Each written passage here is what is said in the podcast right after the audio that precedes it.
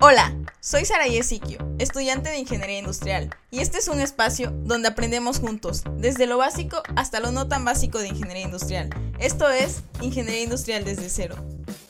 ¿Qué tal? Bienvenidos al episodio de esta semana. Espero que se encuentren demasiado bien. Hoy continuamos con la segunda parte de la entrevista al doctor Miguel Ángel López Ontiveros, quien es coordinador de la licenciatura en Ingeniería Industrial en la Universidad Autónoma Metropolitana. Así que comenzamos. Y nosotros como estudiantes de Ingeniería Industrial en la UAM, eh, ¿qué intercambios nos ofrecen? Ah, ok. Bueno, en, en, particular el intercambio que tienen, al que tienen derecho los estudiantes de toda la universidad, ese se da en Rectoría General. La Rectoría General, pues en los últimos años ha firmado convenios con eh, universidades pues de todo el mundo, entre comillas, y universidades nacionales. Entonces saca dos tipos de convocatoria, el intercambio internacional y el intercambio nacional. Entonces hay, en, por ejemplo, en, América eh, hay convenios con universidades en Canadá, eh, con universidades en Estados Unidos y con universidades en Sudamérica, con universidades de Chile, de Perú, de Ecuador, de Argentina, de Colombia, hay muchos, y eh, sale la convocatoria internacional. Entonces, eh, estas universidades ofrecen un número de lugares para los estudiantes de la universidad y en muchas ocasiones eh, las universidades ofrecen pocos, pocos lugares, ¿no? Entonces, sí es muy peleado la, es muy peleado la, movilidad internacional en, universidades de Sudamérica porque ofrecen solamente algunos lugares. Es todavía más peleado, por ejemplo, en universidades en España, ¿no? Que por el idioma, pues la gente tiende más a ir a, ese, lugar.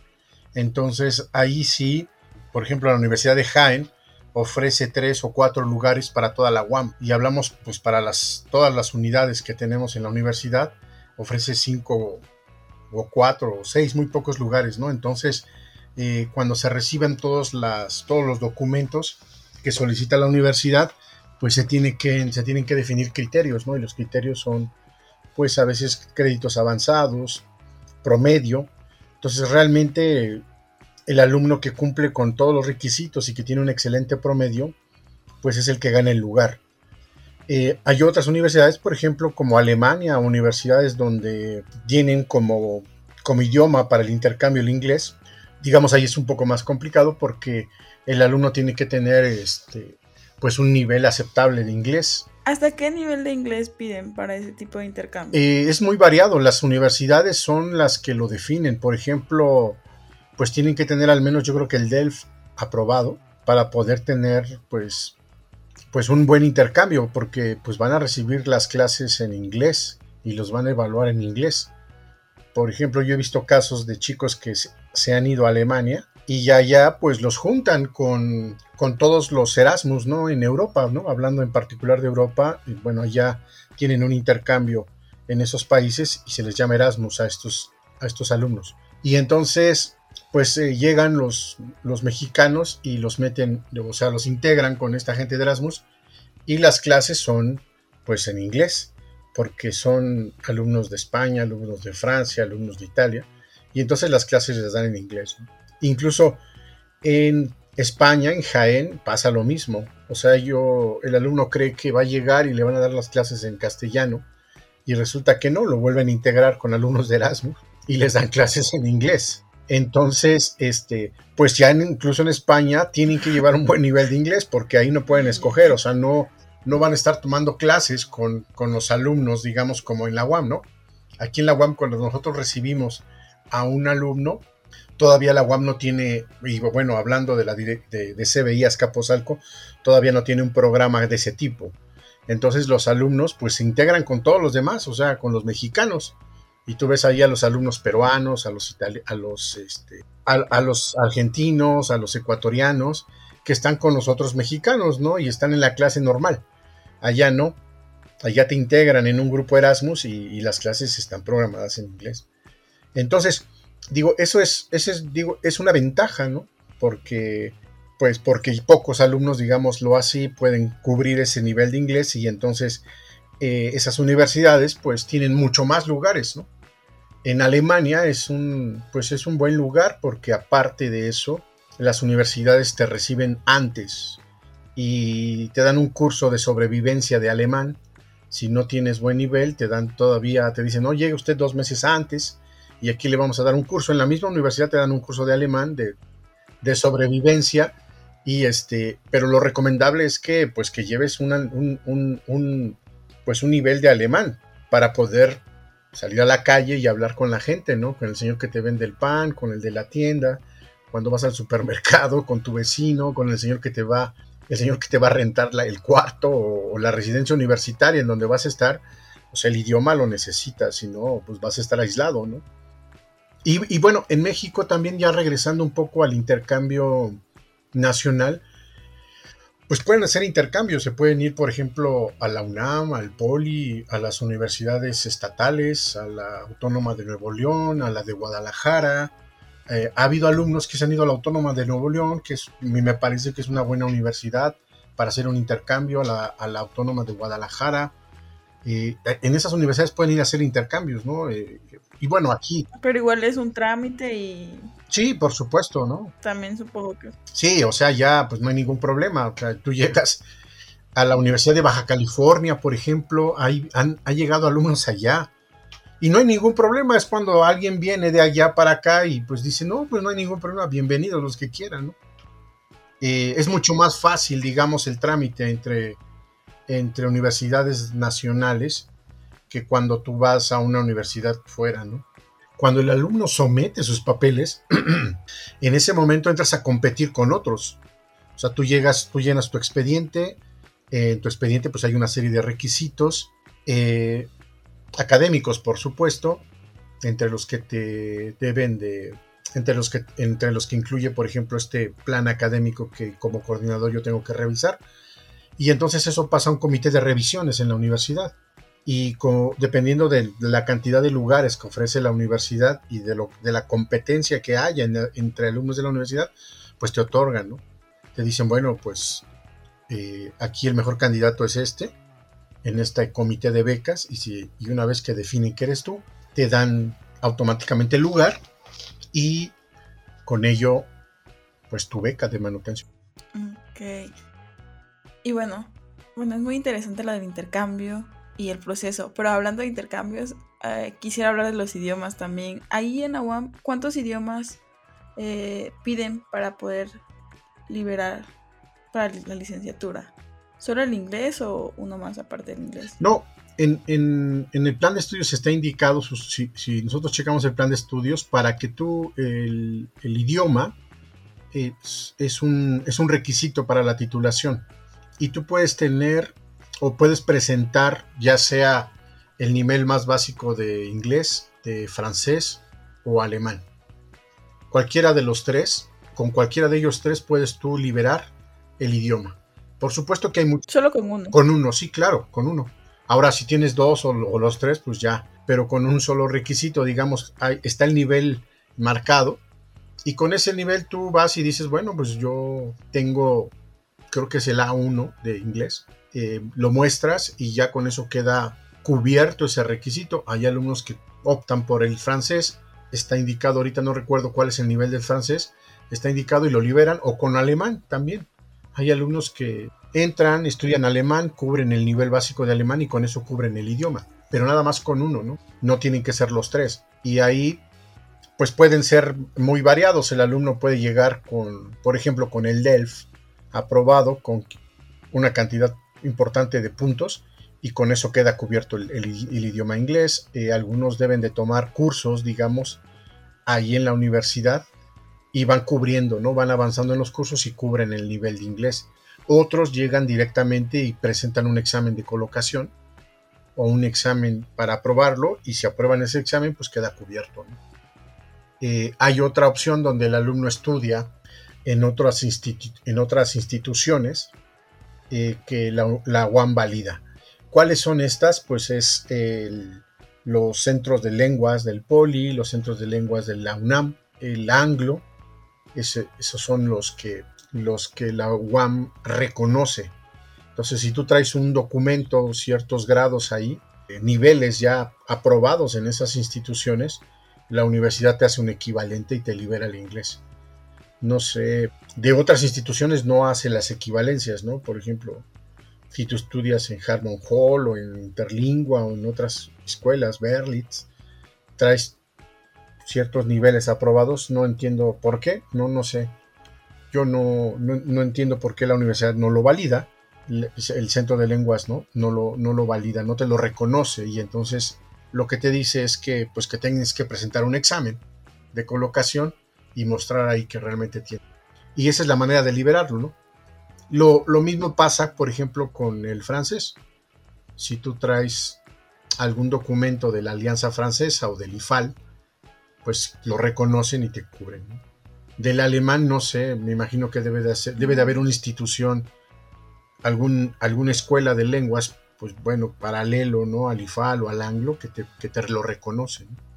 Pero eso está en el CELEX, ¿no? En la página del CELEX ahí está descrito cuáles son esas, esos documentos que la UAM te reconoce para liberarte tu idioma. Sí, sí, aquí nada más le estamos dando una breve información, pero pues sí, todo más detallado. Sí, claro. Y está en el CELEX.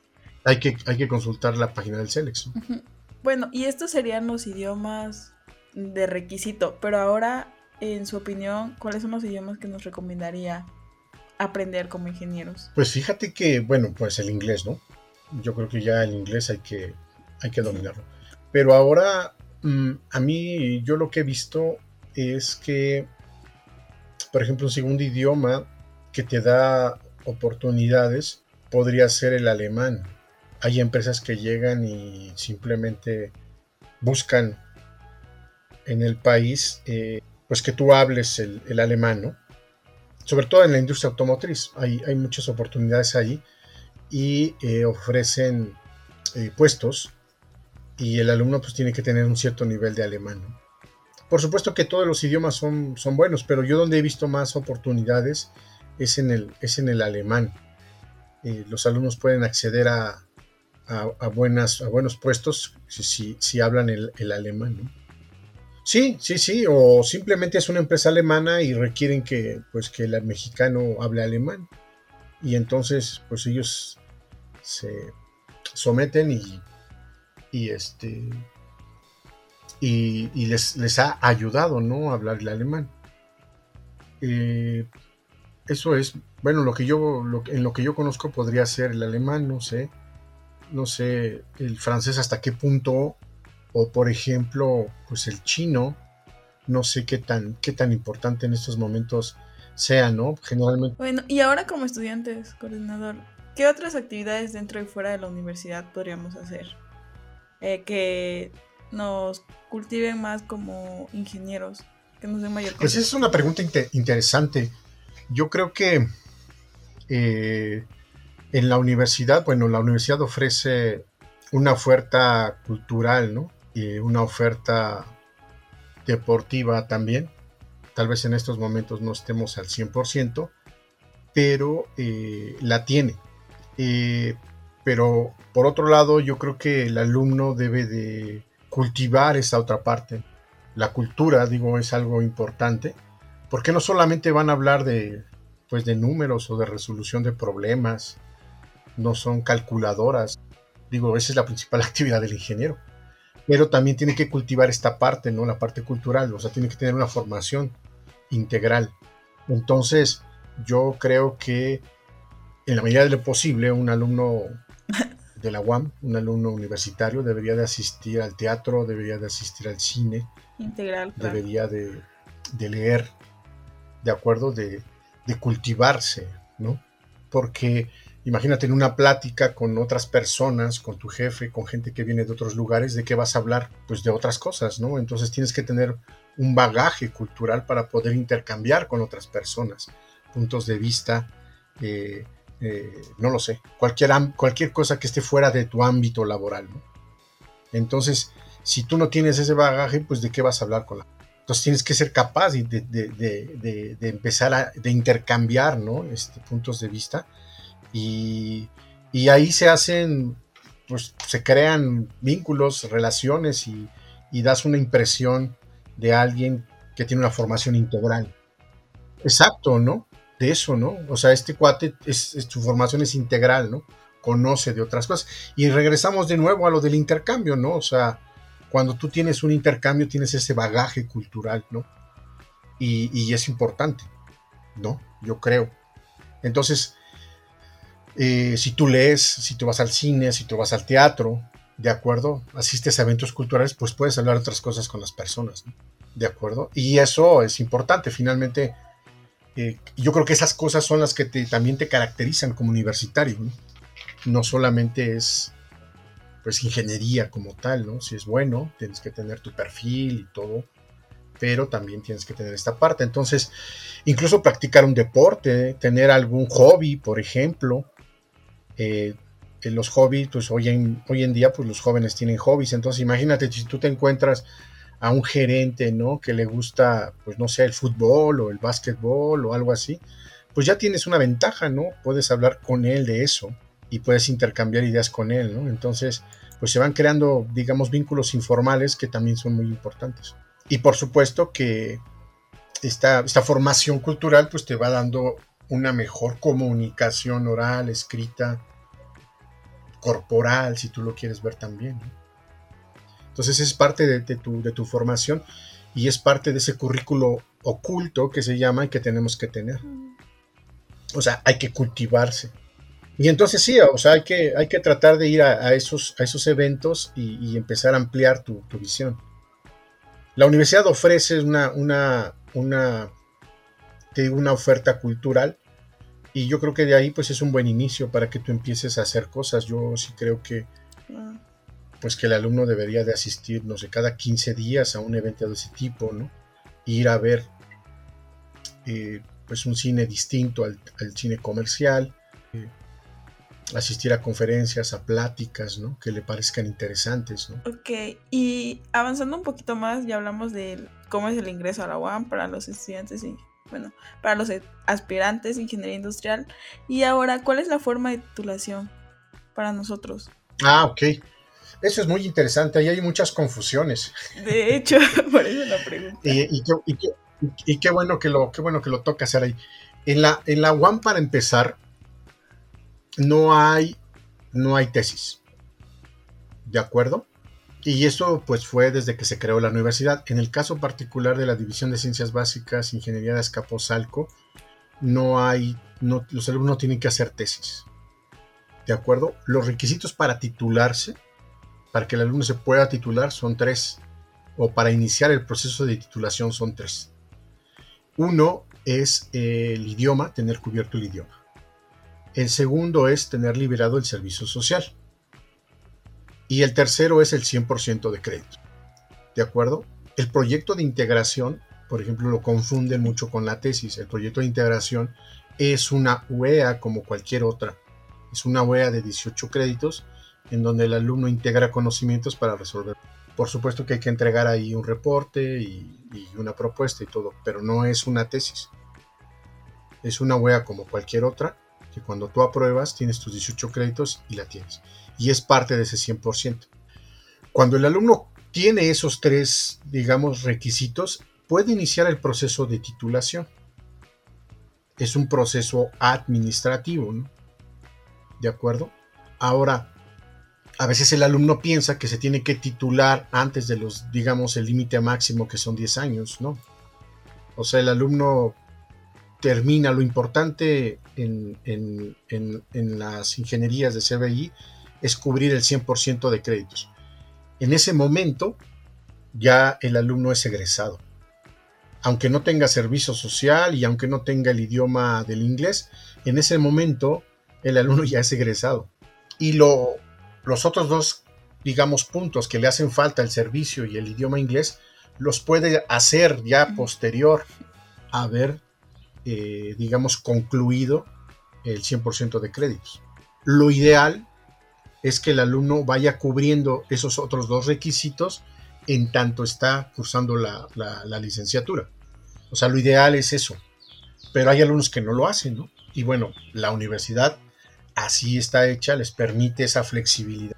Eh, hay alumnos que lo hacen, hay alumnos que lo hacen, eh, van, van cubriendo, digamos, van avanzando en sus créditos y de pronto llegan al 75% y dicen, ah, ya puedo hacer mi servicio y empiezan a hacer el servicio y lo hacen en paralelo, ¿no? Cuando van cursando. Y después de pronto eh, dicen, bueno, ya terminé mi servicio y este, voy a hacerlo de, voy a ver lo de mi inglés, ¿no? Y siguen cursando sus, sus materias, ¿no? Y al final, ya cuando terminan el 100% de créditos, ya tienen el servicio y el, y el idioma cubierto. Y ya terminan y ya, ya lo demás es pues un trámite administrativo. Hay alumnos que no lo hacen así, ¿no? Hay alumnos que nunca se preocupan por el servicio ni por el idioma, terminan sus créditos y después andan viendo ya como egresados cómo cubrir el servicio social y cómo cubrir el idioma.